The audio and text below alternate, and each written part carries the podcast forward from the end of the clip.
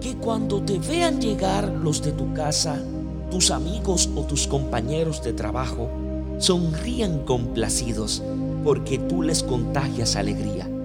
Que tu jovialidad llene de regocijo a los que te traten y que tu encuentro con otros sea siempre tu oportunidad para que siembres la semilla de una alegría festiva.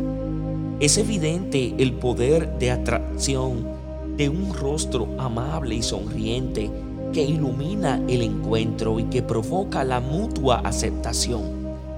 Sé un mensajero de amistad. Expresa tu buena voluntad de convivir en paz y de compartir los bienes espirituales y materiales como el mejor compañero.